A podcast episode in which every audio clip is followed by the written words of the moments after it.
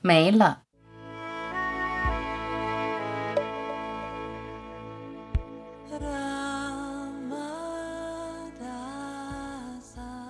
不要参与他的游戏。这个人的死活不关你事。认定自己是身心之人，不可避免经验生老病死，回避没有用。死是早晚的事，无一幸免。身体没了，这个人的思想情感随之没了。你所爱的人，他死了，和你再无关系。你与他的关系仅限于身体、思想、情感。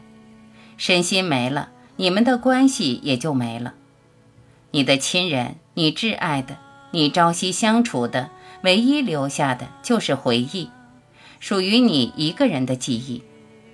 你这个人也很快没了，就像空中的云彩，飘着飘着就不见了。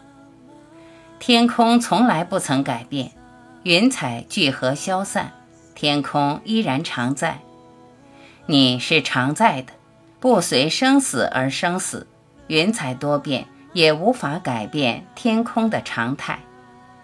身体不断变化，心情时好时坏，心潮起伏，思绪万千，跟你无关。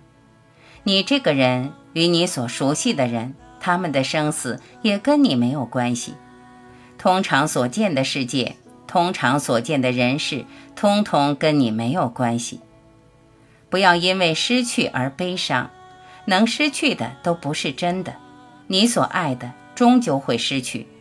就像空中那团美丽的白云，它们并不是真的，只有真的才跟你有关，跟你有关的是与你永不分离的。表面的爱人没了，真正的爱人却永存。你与你的亲人在无限中从来不曾分开。他们与你长相厮守，永远在一起，相濡以沫，圆融一体。明白这一点，你就不会因亲人的离去而伤痛。身为天空，岂能因云彩的聚合消散而悲喜？